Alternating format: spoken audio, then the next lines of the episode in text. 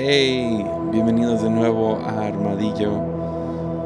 Ya, ah, venimos, venimos saliendo de nuestro congreso aquí en Tepic.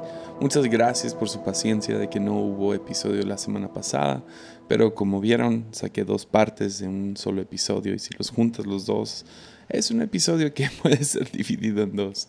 Y uh, sí, es, es, fue, fue una semana tan buena. Vino Taylor Barriger y a, predicar y luego vinieron varios amigos. Aquí andaba a Gabriel Borja, uno de mis mejores amigos, y vino a visitar también el pastor Jerry, Jerry McNally de, Puebla y varios más, muchos otros más, mis amigos de Aguas Calientes y amigos de todos lados.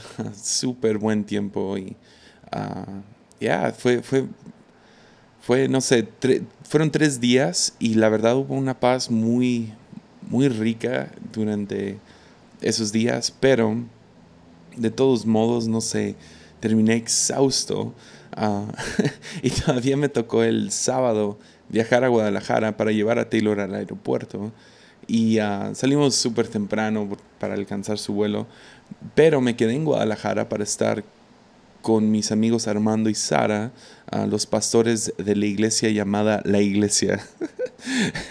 y estuve, estuve ahí en su fin de semana, ah, específicamente para su domingo, que fue su quinto aniversario como iglesia. Si no, si no conoces a Armando y Sara, a Anguiano y la, la, iglesia llamada Iglesia, puedes checarlos en YouTube. La verdad, son muy buenos predicadores y lo que están haciendo Ah, con su iglesia. Realmente es, es, muy refrescante y me la pasé tan bien con ellos y nomás quería saludarlos. Me dijo, me ha dicho Sara varias veces que ella escucha cada jueves este podcast. Entonces saludos Sara y saludos Armando. Ustedes saben que los quiero mucho y, uh, y sí, hicimos una dinámica muy, uh, muy, no sé, no, no, sé cuál sería la palabra, pero yo me divertí mucho. Ah, espero que, que, los que estaban ahí presentes se divirtieron mucho. Pero se me hizo divertido y al final pedí la grabación porque dije, esto yo creo que sería un buen episodio para Armadillo. Y déjate explico por qué o qué sucedió.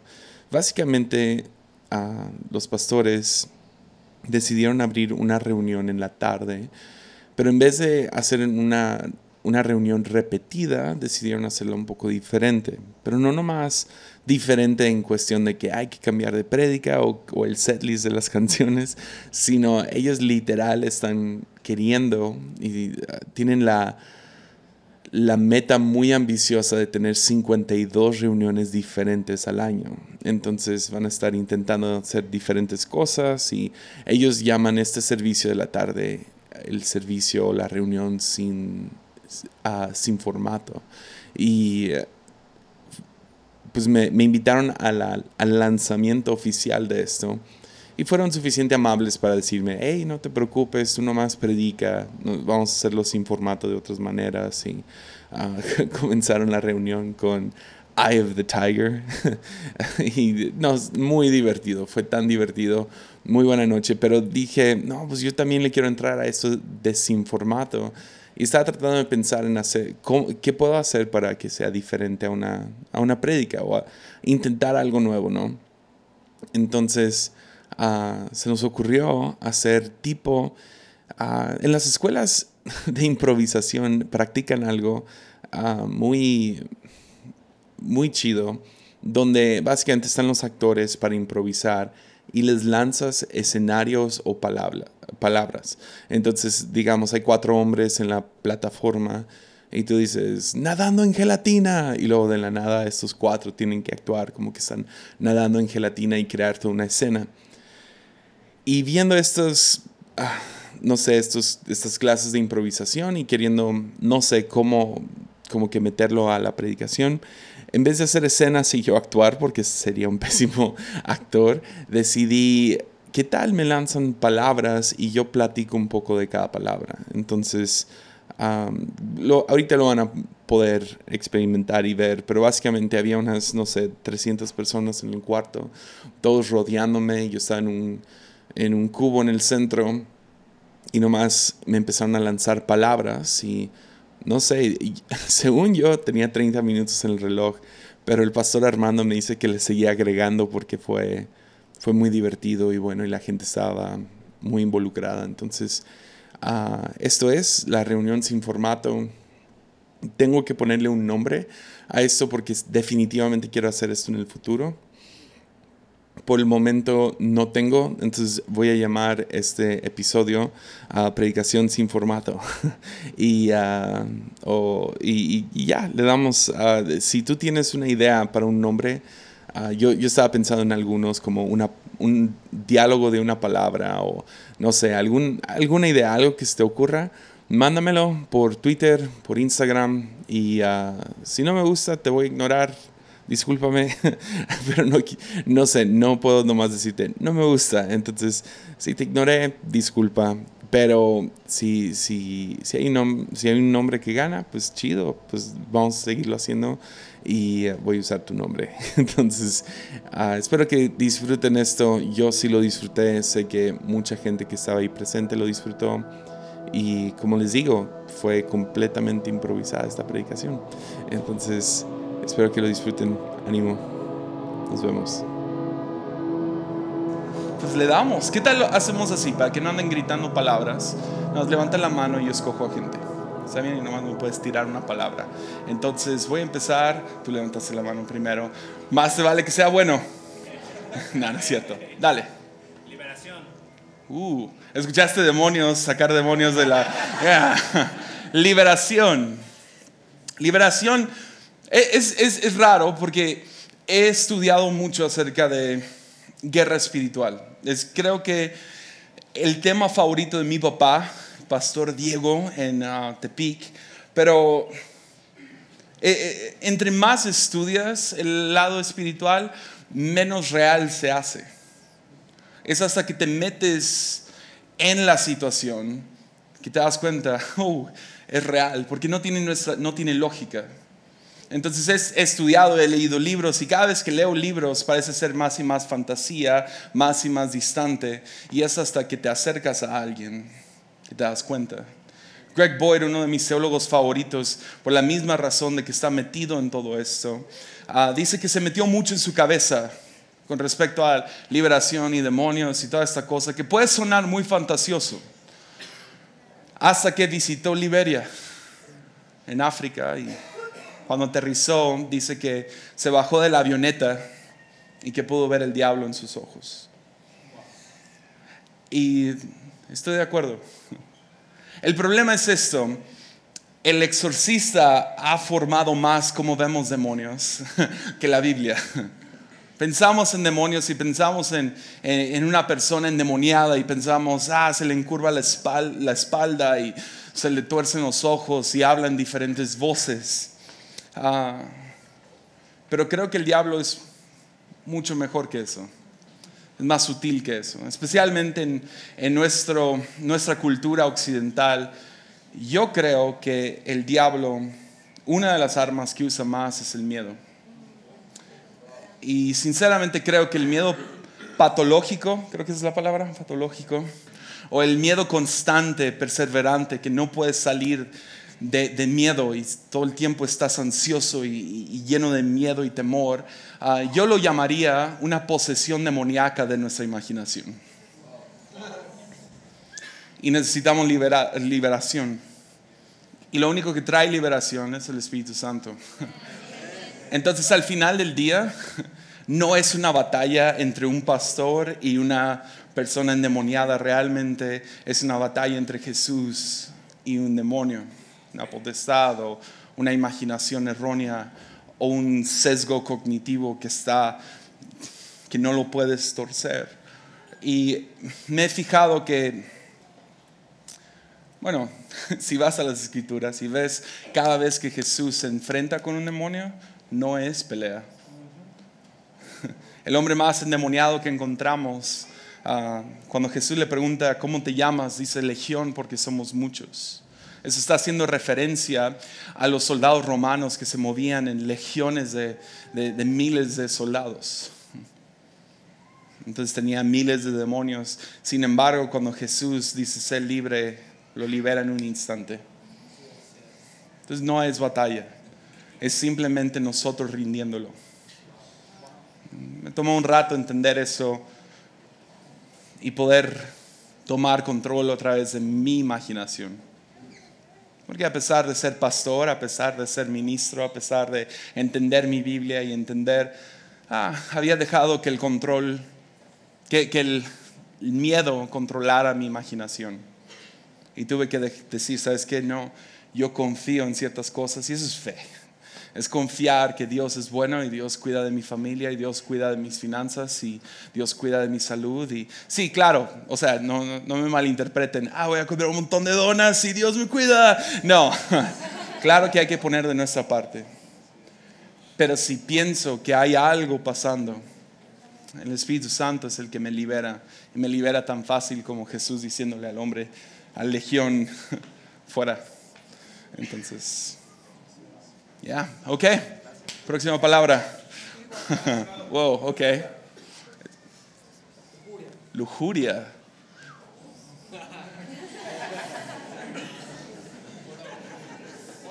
No, no, eso está bien. Lujuria. Ah, C.S. Lewis escribió un libro llamado El Gran Divorcio, que yo personalmente lo he recomendado a donde fuera porque sí se encuentra en español, sí se encuentra en Amazon. Si te interesa comprarlo, se llama El Gran Divorcio. Y, la idea del libro, la premisa del libro es que C.S. Lewis entra en un sueño. Él se pone en, en el libro y en su sueño él viaja a un lugar, y eso es interesante, recuerden, es un libro semi-teológico, es una novela, y está tratando de dar ciertos aspectos de Dios, pero no significa que todo es lo que él cree. Pero cuando él viaja, viaja en un, en un tren y llega a un lugar que, bueno, él ve el infierno, y el infierno es una ciudad que nunca deja de crecer. No porque se llena de, de gente, sino porque nadie quiere estar cerca del otro, entonces nomás construyen una casa más lejos y una casa más lejos y una casa más lejos, que enseña lo que realmente es el infierno, es el, eh, estar aislados de uno del otro y de Dios. Es aislamiento, entre más solo, más solo, más solo, más infernal se hace. Muy similar a, a como en la cárcel cuando realmente quieren castigar a un prisionero, lo meten a solitario, ¿no? Y el infierno es gente queriendo aislarse, aislarse, pero una vez cada quién sabe cuánto tiempo dejan que toda la gente del infierno y toda la gente del cielo se reúnan en un lugar, tipo purgatorio. Es algo así similar. Y es un lugar entre el cielo y la tierra, donde se encuentran, ah, perdón, entre el cielo y el infierno, donde se encuentran, sin embargo, los que están en el infierno son son como fantasmas y los que están en el cielo son más como humanos.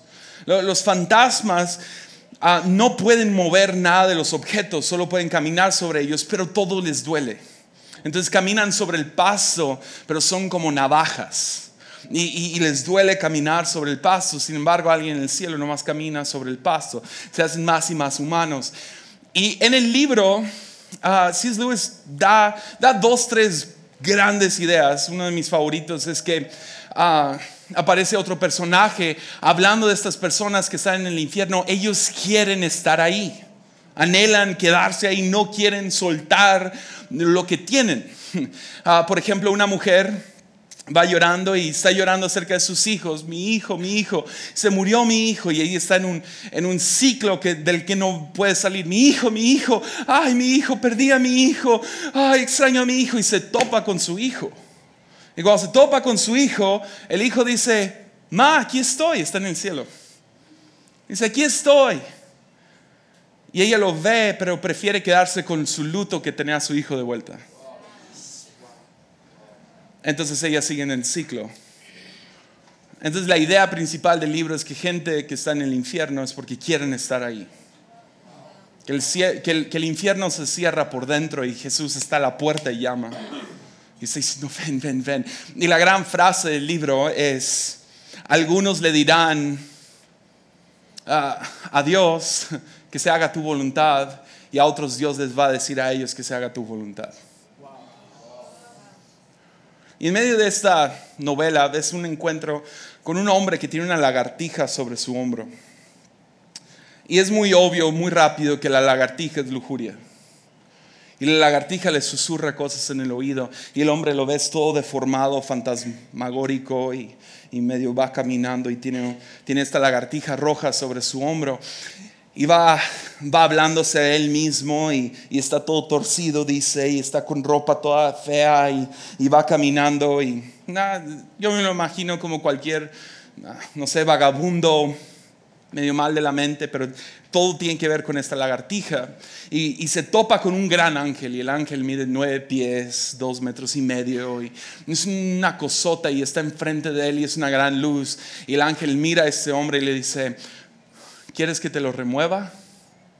¿Quieres que lo quite? Y el hombre dice, sí, me tortura todos los días, no lo quiero conmigo, no me deja de hablar. Y dice, pues déjame matarlo. Y luego el hombre dice, es que estoy conectado a él, si lo matas me va a destruir a mí. Y el ángel dice, déjame matarlo. Y cuando se acerca a él, el hombre, no, no, no, no, no, no, no, me quema, me quema, me quema. Y finalmente, después de estar argumentando con este ángel, el ángel, ah, el hombre le da permiso y el ángel agarra y lo, lo, destruye, esta pobre lagartija, lo hace pedazos, lo avienta al piso, lo quema con un gran fuego y ves al hombre que grita, ¡No! y él cae también y a él también le duele y a él, él siente que sus huesos están rompiendo y se está quemando y toda una onda. Y los ves caer a los dos y hay gran humo y lo que sea. Y luego de la nada el hombre sale del humo completamente bien y humano. Pero ahí no se acaba. Sino la lagartija también se levanta y crece y crece y crece y crece y se convierte en un gran caballo. Y el ángel voltea con el hombre y dice, súbete al caballo y corre hacia esa montaña. Y luego empiezan a explicar Esa lagartija era la versión torcida del deseo. Que al final, al final de todo, lujuria es eso. Es el deseo de algo. En el momento en que queremos, específicamente hombres, que queremos eliminar lujuria, es la peor manera de verlo. El, el castrar a un hombre es quitarle la razón para vivir. Pero el, remover lujuria no es el chiste, es, es regresar la lujuria a su estado original, el cual Dios quiso que fuera, y que fuera el gran caballo del deseo. Y que pudiéramos cabalgar por la vida deseando, deseando y apasionados y creyendo y con visión y cabalgando hacia el futuro. Entonces lujuria puede, es la versión distorsionada del deseo. Y ningún hombre, ninguna mujer debe de remover deseo de su corazón. es algo que Dios puso ahí. El momento en que perdemos deseo, perdemos visión, esperanza, pasión. Lujuria es necesaria, pero está distorsionada. Entonces otra vez es invitar al Espíritu Santo a obrar en esas vidas y a lo mejor se siente como muerte se siente como muerte confesar alguna adicción a algo, o algún pecado inmoral, sexual o lo que sea que estás pasando en tu vida, llegar a ese punto donde dejas que el Espíritu Santo lo transforme, aunque se siente que todos tus huesos están rompiendo y tú mismo te estás quemando. Entonces sí, lujuria. Eh,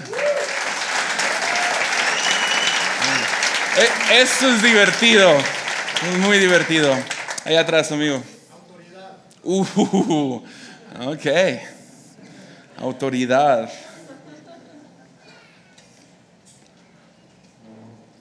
Ya. Creo que autoridad tiene que ir. Tiene que ir amarrada con amor. Déjalo explico así. Um, soy anti-establecimiento yo. Me encanta esto de sin formato. O sea, sí, o sea, a lo mejor hay cosas que yo haría diferente, pero me encanta el concepto. ¿Me entiendes? Y no, no te voy a decir que haría diferente, es nomás por decir. Pero, pero la, la idea de que así se hacen las cosas y así debe de ser, yo soy rebelde de corazón. O sea, tú dime que no y lo voy a hacer, tú dime que sí y no lo voy a hacer. y esto es algo bueno y muy malo en mi vida. Eh, o sea, me ha, me ha metido en muchos problemas y he tenido que pedir perdón demasiadas veces, pero también me ha salvado. Porque si hay espacio para, para rebeldía, llamémoslo así. Especialmente si es en contra de un establecimiento abusivo y un establecimiento erróneo y un, y un establecimiento incoherente con sus reglas. Sin embargo, autoridad puede ser algo muy bueno. De hecho, de hecho, cuando Jesús regresa de la muerte, Él dice, el Padre me ha dado toda autoridad. Entonces, si Jesús recibe autoridad y luego nos lo entrega a nosotros, lo que, lo que aten en la tierra será atado en el cielo, lo que desaten en la tierra será desatado en el cielo. Nos da autoridad. Esa autoridad no es necesariamente algo malo. Una persona con autoridad sobre gente no es malo. Pero cuando recién entendí que autoridad, porque por un rato fui muy sumiso y todo lo que digan hasta que tuve dos, tres líderes malos y luego me di cuenta, esto no sirve de nada. Sumisión es abuso. Pero y luego me sometí, pero y luego tuve un hijo. Y luego me di cuenta, ah, yo daría mi vida por mi hijo. Por lo tanto, que confíe en mí cuando yo diga que no. ¿Me entienden? Tiene cinco años. Niños cinco para abajo son todos suicidas. Es como peligro. Es, su vida. Oh, cosa en el piso. y tienes que gritar, no, no, no, no. ¿Por qué tengo toda autoridad en su vida? Aparte de que están bien tonto a los tres años de edad que van a decir, no, es muy inteligente. No.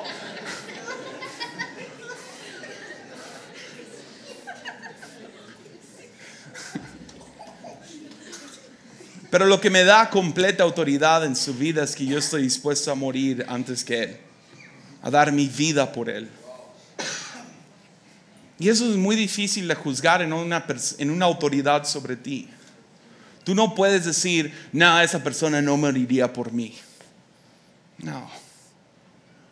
El chiste es tener completa sumisión en aquellos que, que confías que harían lo que sea por ti, que quieren lo mejor para ti. A pesar de que por vista no se ve así. Entonces, tenemos mucho de eso en la dinámica de iglesia y pastor y, y alguien que se congrega. Claro, sí existen pastores abusivos yo definitivamente me he pasado la raya dos, tres veces. Pero usualmente es con el mejor corazón, las mejores intenciones. Yo personalmente como pastor, lo confieso ahorita, yo he hecho cosas muy malas con gente. He, puesto reglas que no son coherentes. He sido muy estricto en algún tipo de disciplina.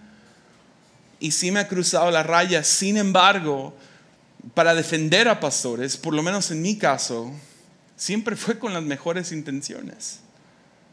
Me he pasado con mi hijo, pero es en las mejores intenciones. Lo, que quiero es, es, es que él crezca a ser un gran hombre, un hombre ejemplar, un hombre, o sea, hermoso en el sentido de que es atractivo no por estéticamente, sino como persona. Y el disciplinarlo hacia eso es, difícil y es difícil. Ahorita tengo a mi hijo castigado por una semana. Ahorita, en este momento. Ni tiene cinco años y le puse siete días. Pobrecito. Sin embargo, estoy tratando de hacer lo posible en sabiduría y en lo que pueda para levantar a un hijo que pueda pueda llegar a ser un buen hombre. Pero autoridad no funciona sin amor. Entonces también para tirarle a pastores, a veces anhelamos poder sobre amar a la gente. Y preferimos que gente nos escuche y nos obedezca a que nos escuchen y nos amen. Entonces, y eso es mucho más fácil decirlo que hacerlo. Y eso es para quien sea. No nomás es para el pastor. ¿Has visto, un, ¿Has visto los de seguridad del centro comercial? Neta, o sea, no puedes masticar chicle. Y es como, así de poder se les va la cabeza. A mí visto esa gente que, ay, no manches, o sea, el cono va aquí. Neta, no me digan que no nos han visto. Entonces cualquier poder se nos puede subir a la cabeza. Y cuando empiezas a liderar la vida de gente y tú tienes una opinión, es difícil manejarlo. Sin embargo, nosotros que estamos aquí podemos hacer ese pacto. Si amamos a la, la cantidad de amor que le tenemos a alguien, esa es la única medida de la cual tenemos autoridad sobre sus vidas. Cuánto te amo, por lo tanto, cuánta autoridad tengo. No es cuánto poder tengo, porque yo me sé la Biblia y tú no, y yo sé cómo debe funcionar un matrimonio y tú no. Es, es, es cuánto te amo. Y en el rango no sé cómo se mide amor, pero si tú sabes, yo amo a esta persona, entonces tienes autoridad sobre ellos. Y por lo menos tienes la autoridad de decir algo. Pero sin amor no hay autoridad. ¿Ya? Voy a irme acá otra vez. ¿Otra vez? Propósito. Propósito. Ah. Esa es buena.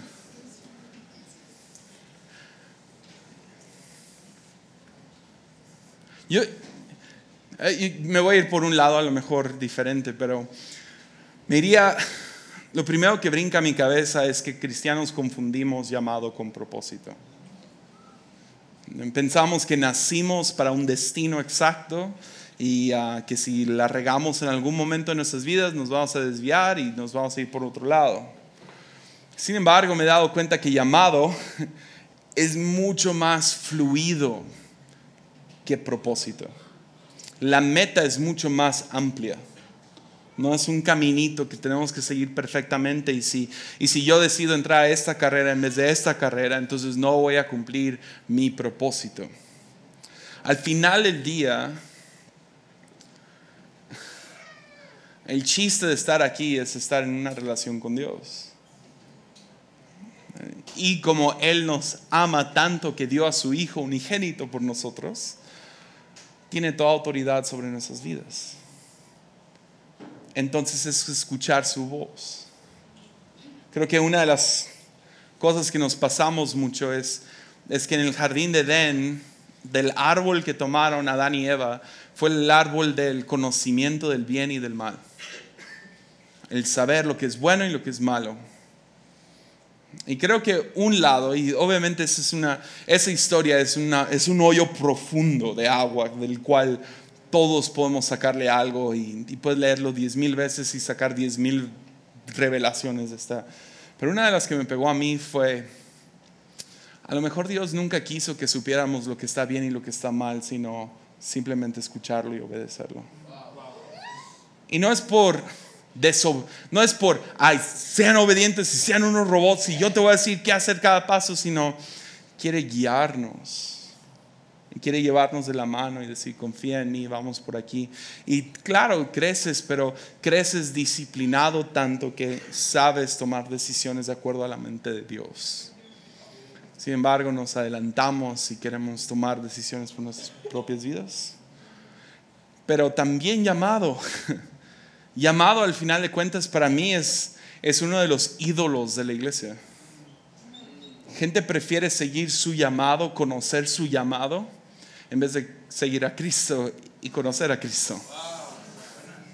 Entonces llamado se, se, convierte, llamado se termina convirtiendo en una vaca dorada, que nomás nos representa a nosotros. Hacemos una estatua de nosotros mismos y lo que pensamos que debe ser el futuro. Y eh, no sé, no, no puedo probar esto, pero creo que de vez en cuando Dios nomás como que truena la burbuja de nuestro llamado, solo para decir, hey, acá ando. Porque al final del día es conocer a Cristo, es conocer a Dios, tener una relación íntima con Él y, ah, y confiar, todo va a estar bien. Todo va a estar bien. Yo quería cinco hijos cuando, cuando recién me casé. Tengo uno de cinco años y no ha llegado el segundo. Está bien. Voy a amar cinco veces más a este niño. Voy, a vivir con lo que se me da y voy a confiar y, y juntando eso junto con deseo, voy a nomás perseguir hacia adelante. Y creo que la meta, al final de cuentas, es ser formado en fe y ser una persona de reino aquí en la tierra y ser un ejemplo de qué significa ser el cielo aquí en la tierra. Y aparte, nomás estar en una... Eh, Déjalo digo así de simple. Tu llamado, tu propósito es amar a Dios y amar al prójimo como a ti mismo. Todo lo demás es extra.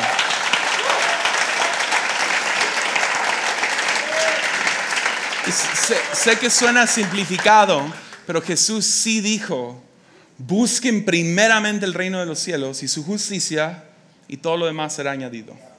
Ese es nuestro llamado, conocer al Padre, ser formado, ser reino, todo lo demás es extra cuánto dinero tienes, qué carrera tienes, todo eso, se me está adelantando. Calla. Ya. Busquen primeramente el reino de los cielos. Ese es tu propósito. Sí, ok. Quedan 14 minutos. Voy hasta allá atrás porque ni está sentado, pobrecito. ¿Cómo? Hermandad. Ya. Hermandad ¿Sí saben que Jesús una vez dijo, ama a tu prójimo como a ti mismo? Sí, lo acabo de decir, pero Jesús lo dijo. Ama a tu prójimo como a ti mismo. Ah, pero no es original en Jesús. De hecho, esa frase sale en Levítico. Sí, uh, el libro. No, Levítico. Ah. Levítico entra como una carta de amor para Israel. Porque en la ambigüedad de quién es este Dios. Imagínate, imagínate si yo nomás te empiezo a hablar de Dios. Y tú no tienes Biblia, no hay fundamento, no hay historia, no hay nada. ¿O qué tal, qué tal esto? Escuchas una voz un día que te dice, te voy a bendecir, deja tu patria y a, tus parientes y vete a la tierra que yo te voy a mostrar. ¿Qué? ¿Qué tal si no llega una voz y dice, hey, prepárate porque va a haber un diluvio, construye un barco? Tu primera pregunta sería, ¿quién es este Dios y qué quiere? ¿Quién es esta voz? Me estoy volviendo loco. Y, siguen diferentes personas y empiezan a aprender poquito acerca de Dios. Se termina haciendo una familia que crece tanto a ser una nación. Y luego salen de, un pueblo, de, de, un reino que se llama Egipto. Salen de este Egipto y terminan en el desierto. Sin embargo, todo lo que han aprendido acerca de los dioses es que requieren sacrificio. Quieren sacrificio y uh, sacrificio es, la manera que, que los invocas, sacrificio es la manera que los calmas de su enojo, sacrificio es la manera que les agradeces que han sido buenos, entonces empiezas a matar cosas. Ok, es para ti. ¿Están conmigo? Sin embargo, si ya sacrificaste un pobre cordero, lo matas, y dices, esto es para el Dios, o lo que sea. Y luego hay un terremoto justo después que dices, ¡Ah! no fue suficiente. Entonces matas dos, tres más o algún animal más caro y lo matas y pega un huracán. ¿Qué piensas? Todavía no es suficiente. Entonces tengo que matar a niños a mi hijo, lo que más amo, eso es lo que quieren. A las vírgenes, maten a las vírgenes. Y los matan. Pero la carta de Levítico llega para, que, para que Dios pueda decirle al pueblo, esto es lo que quiero. Quiero que se comporten así, que no hagan esto. Y si la riegan para pedir perdón, quiero que hagan esto. Y si quieren agradecerme y adorarme, quiero que hagan esto.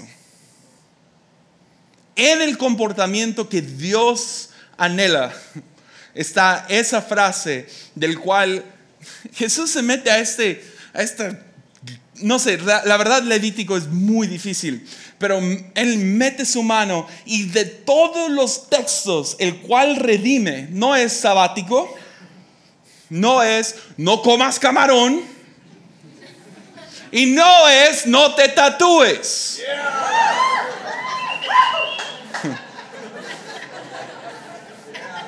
Sino de todos los que saca, saca, ama a tu prójimo como a ti mismo. Y Jesús es el ejemplo de eso. Da su vida por nosotros es aniquilado, brutalmente avergonzado en la cruz y cuando resucita no dice, ¿dónde están los que me mataron? Que ya los quiero matar. No, él regresa y dice, en la cruz, dice, Padre, perdónalos, no saben lo que hacen. Y cuando regresa, regresa en paz, mostrando sus heridas y diciéndoles, les doy mi paz, reciban el Espíritu Santo entonces nos dejó esa onda que se llama la iglesia.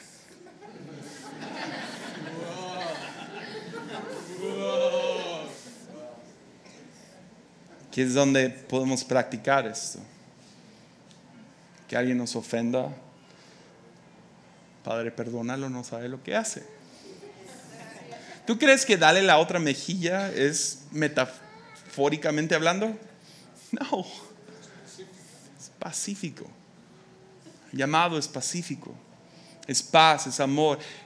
Todo, todos los, los profetas, cada vez que el pueblo se, se, descarrilaba, no decían, ¡Ey!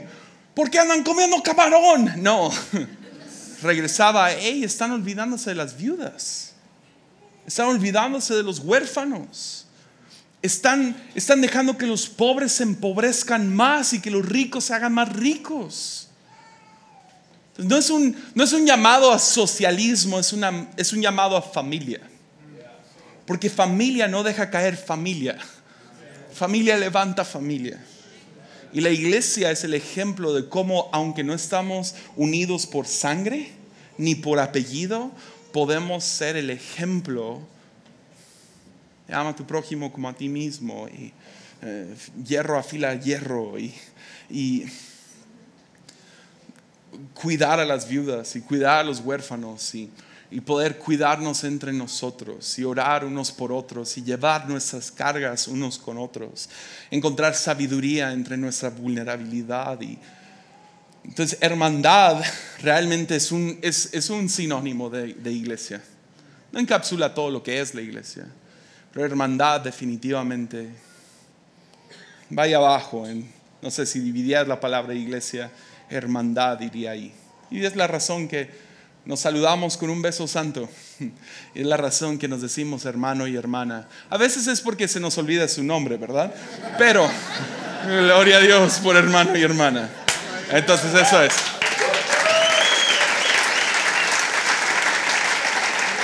Va a hacer dos, dos preguntas más. Dale. Sanidad. Sanidad.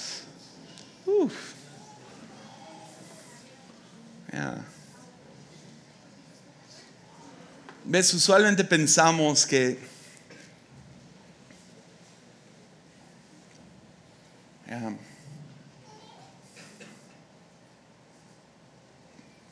No deja digo esto antes de entrar a algo más filosófico, pero sí existen milagros hoy en día. Y si una de las cosas que podemos hacer aquí ahorita, trayendo el cielo a la tierra, es podemos orar por esos milagros. Una de las mejores,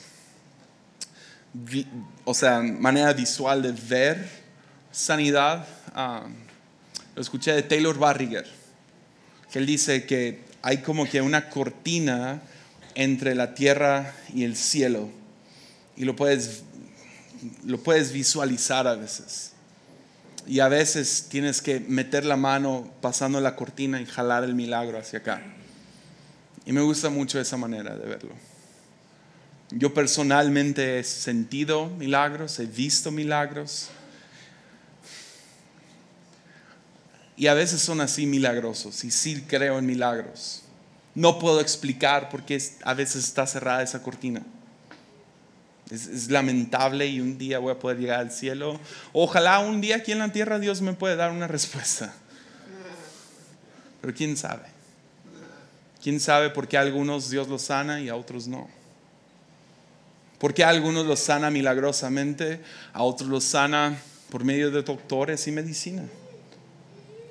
¿Por qué a algunos los sana inmediatamente y otros es un proceso largo donde los sana o los mantiene vivos día tras día, tras día, tras día, tras día? No sé. Sin embargo, tenemos, tenemos a Jesús que que lleva sus heridas junto con nosotros, que carga nuestra enfermedad junto con nosotros, que está presente en nuestro sufrimiento. Entonces, aunque creo que Jesús puede tocarnos en cualquier momento y sanarnos, o a veces nos quiere mostrar algo en el proceso de sanidad, a veces Dios le da, le da un, currículum a Alcohólicos Anónimos para poder sacar a tantos alcohólicos de la enfermedad de ser alcohólico.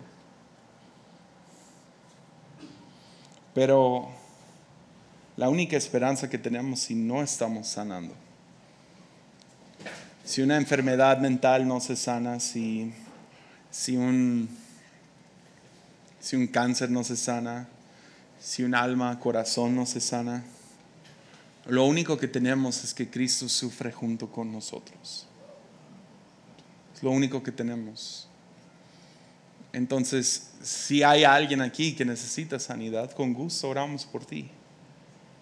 Y Dios se puede mover a través de cualquier persona. No hay pecados que bloquean eso, ni desháganse de esas ideas.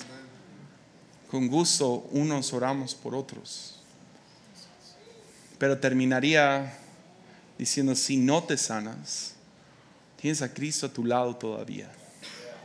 Y no dejes, no dejes que el diablo empiece a ministrarte y te ponga manos y ore en lenguas y que te diga que tú no, que tú no por algo que hiciste, que tú no porque tu apellido, que tú no porque tú eres, tú eres invisible para Dios. No escuches esas mentiras.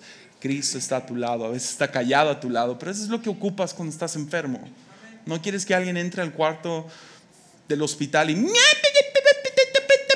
No, porque a veces explicaciones no ayudan. Respuestas a veces no sanan. O sea, dile a una mamá por qué realmente se murió su hijo de cáncer. No le va a traer su hijo de vuelta.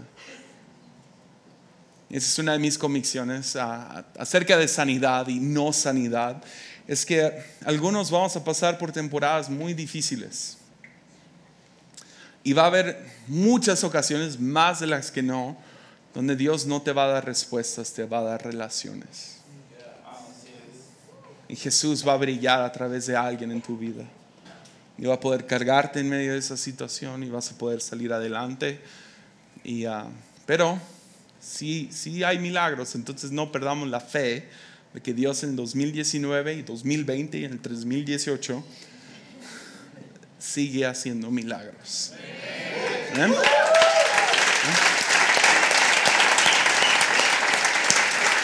Quedan dos minutos. ¿Una más? Una más, una más, una más, una más.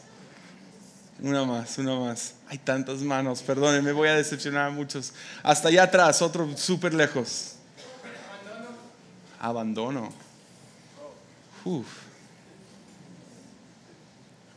No, sé si, no sé si les he contado que soy adoptado. A los que no saben, soy adoptado. Y ah, realmente cae a que, no quiero decir ninguna grosería, pero mi padre no es una buena persona. Ya, mi padre biológico. Ah, vamos a mantener familiar, es gacho.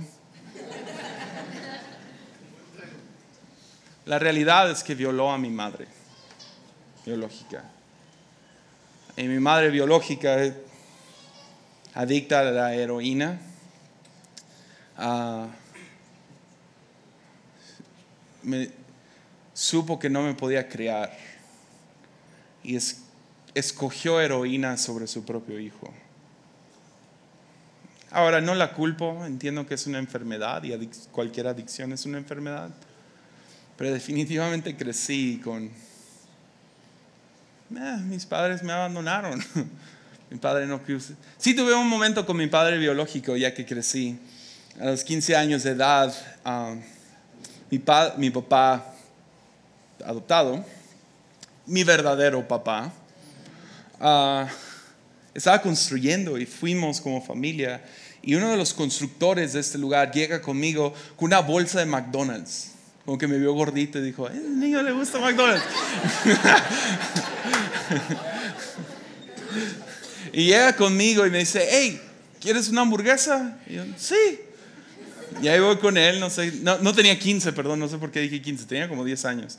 Y me acerqué y nos sentamos en una mesa, en dos sillas, me puso una hamburguesa enfrente y empezamos a comer. Y las únicas palabras, es lo único que me acuerdo de él, me dice, toma la, la, hamburguesa y era una Big Mac. Me dice, la Big Mac es el mejor sándwich del mundo. Y ya. Lo único, que, lo único que me acuerdo de él. Buen papá. Ok. Ah, justo después mi, mi, papá llega conmigo y me dice, hey, ¿cómo te fue? Y yo, pues, ¿de qué? ¿No sabes quién era? Y yo, no. Me dijo, ese es tu padre biológico. Y yo, ok. no pasó nada más, no me acuerdo de su cara ni nada. Pero sí, a los como 15 años, 13, 14, 15, fue como cuando entré en razón de que fui abandonado y a lo mejor esos genes están en mí y empecé a pensar, todos me van a abandonar. Porque vas desarrollando eso, ¿no? A lo mejor no soy querido, a lo mejor soy raro, a lo mejor nadie me quiere, todos me odian, mejor me como un gusanito. y, uh, y terminé no sé, ah,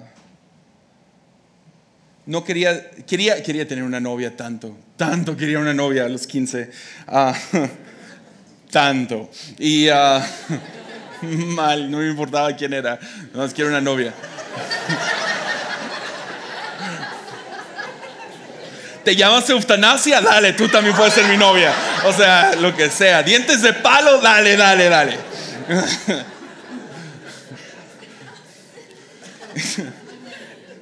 Pero al mismo tiempo no quería una novia porque no quería pasar por el sufrimiento del abandono de la novia. Entonces recurrí a pornografía. Porque pornografía es solo la fantasía de tener una relación sin las consecuencias de tener la relación. Y fue feo. Y duró mucho. Y fue sucio. Y vi cosas que ningún ser humano debe de ver. Y hice cosas que ningún ser humano debe de hacer. Y fue hasta el final de, de mi, fue hasta como los 17 años que me encontré en el grupo de jóvenes, y amargado contra la iglesia, amargado contra todos, y a lo mejor mucho era el sentimiento de abandono. mi pastor de jóvenes no me aguantaba, uh, yo era muy emo para él. Mis papás se mantuvieron fieles. Nunca prefirieron la iglesia sobre mí, nunca prefirieron sus reglas sobre mí. Nunca prefirieron su apariencia como padres sobre mí. Y fue en el grupo de jóvenes una noche, hicieron algo así sin formato, la cambiaron y tuvieron a ocho extranjeros que se subieron a la plataforma y cada uno hablaba otro idioma. Y si les soy sincero, ah, la chinita estaba guapa.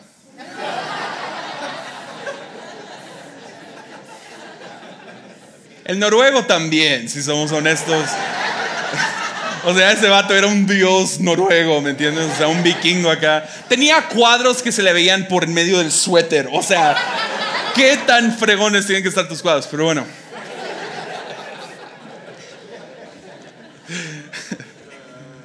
Pero bajé a ver esa chinita. Bajé y estaba parado hasta atrás. Similar como tú, amigo, allá atrás. Yo estaba amargado, tú no estás amargado, ¿eh? No, poquito. y estaba atrás, medio amargado con la vida, brazos cruzados. Y nada más quería escuchar a la chinita orar en chino.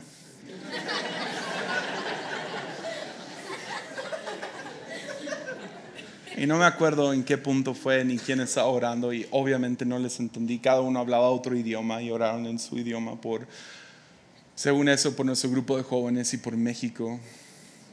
Y estoy hasta atrás y no sé cómo pasó, pero en la nada fue como si una ola. ¡Pum! ¿Se han sentido eso cuando, cuando una ola te pega? Oh, cuando, cuando, se levanta y no hasta un cachetazo. O todavía no se ha revolcado. No, y caí al piso. O sea, no fue como, oh, no, no fue así. Pero literal sentí algo en el cuarto que me empujó hacia atrás, que me terminó llevando al piso. Y estando en el piso sentí una gran presión sobre mí. Y literal, todavía me acuerdo, pensé, Dios está aplastando el insecto que soy. Hasta que me di cuenta que esa presión era el abrazo de Dios, mi Padre. Y hasta la fecha algo ha pasado.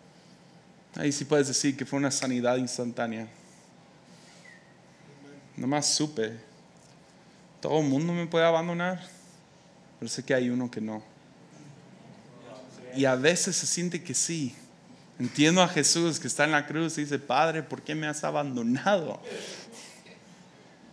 No, no abandonó a Jesús.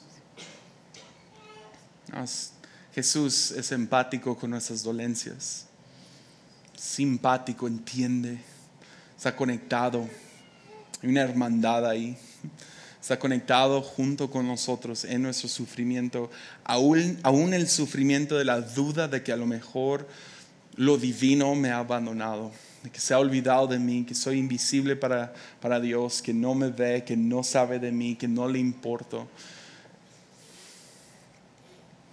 Yo tengo la fe de que nunca, nunca, nunca me ha abandonado. Y ah, hay una canción muy buena que se llama Partes y es de Betel. Ahí la pueden buscar en Spotify. Y la frase principal de la canción, el coro, Dice, tú no das tu amor en partes, haces fácil encontrarte. Eso es tan cierto. Jesús mismo dice, si me buscas me vas a encontrar.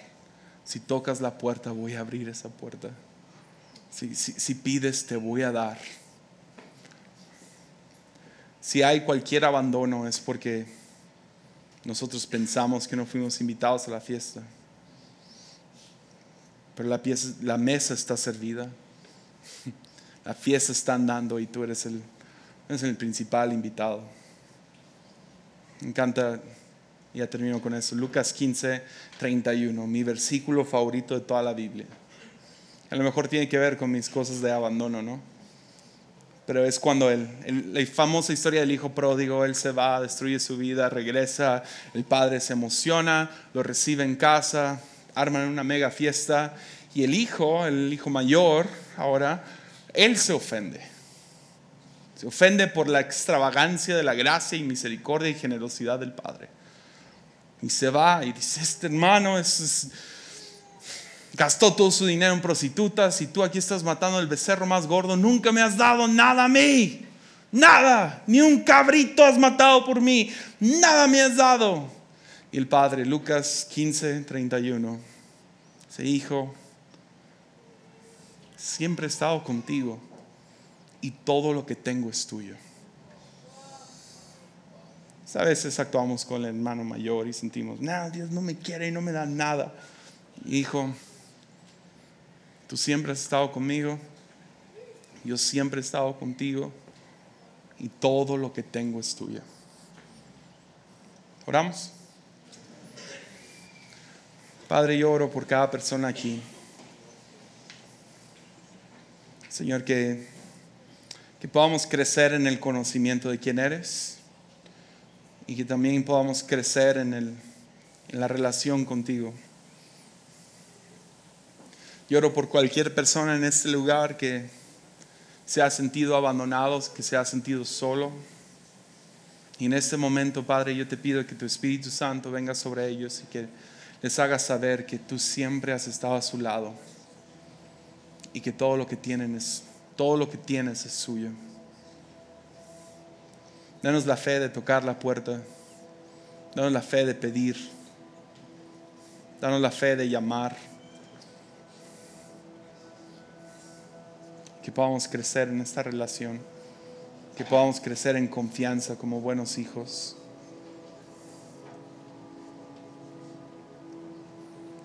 Señor, yo oro por cualquier persona pasando por dificultad con lujuria. Dale la confianza de entregarte ese, esa lagartija. Señor, aquellos que se sienten fuera de la hermandad de la iglesia, ayúdanos a encontrar a esas monedas perdidas. Señor, oro por aquellos que están, no sé, necesitan liberación o sanidad. Que tu gracia invada sus vidas. En cualquier palabra que no, no hubo algún tipo de explicación esta noche, Señor, que puedas traer consuelo, gracia, tu presencia, que hagas tu obra en sus vidas. Confiamos en ti, Padre. En el nombre de Cristo Jesús. Amén. Amén. Muchas gracias.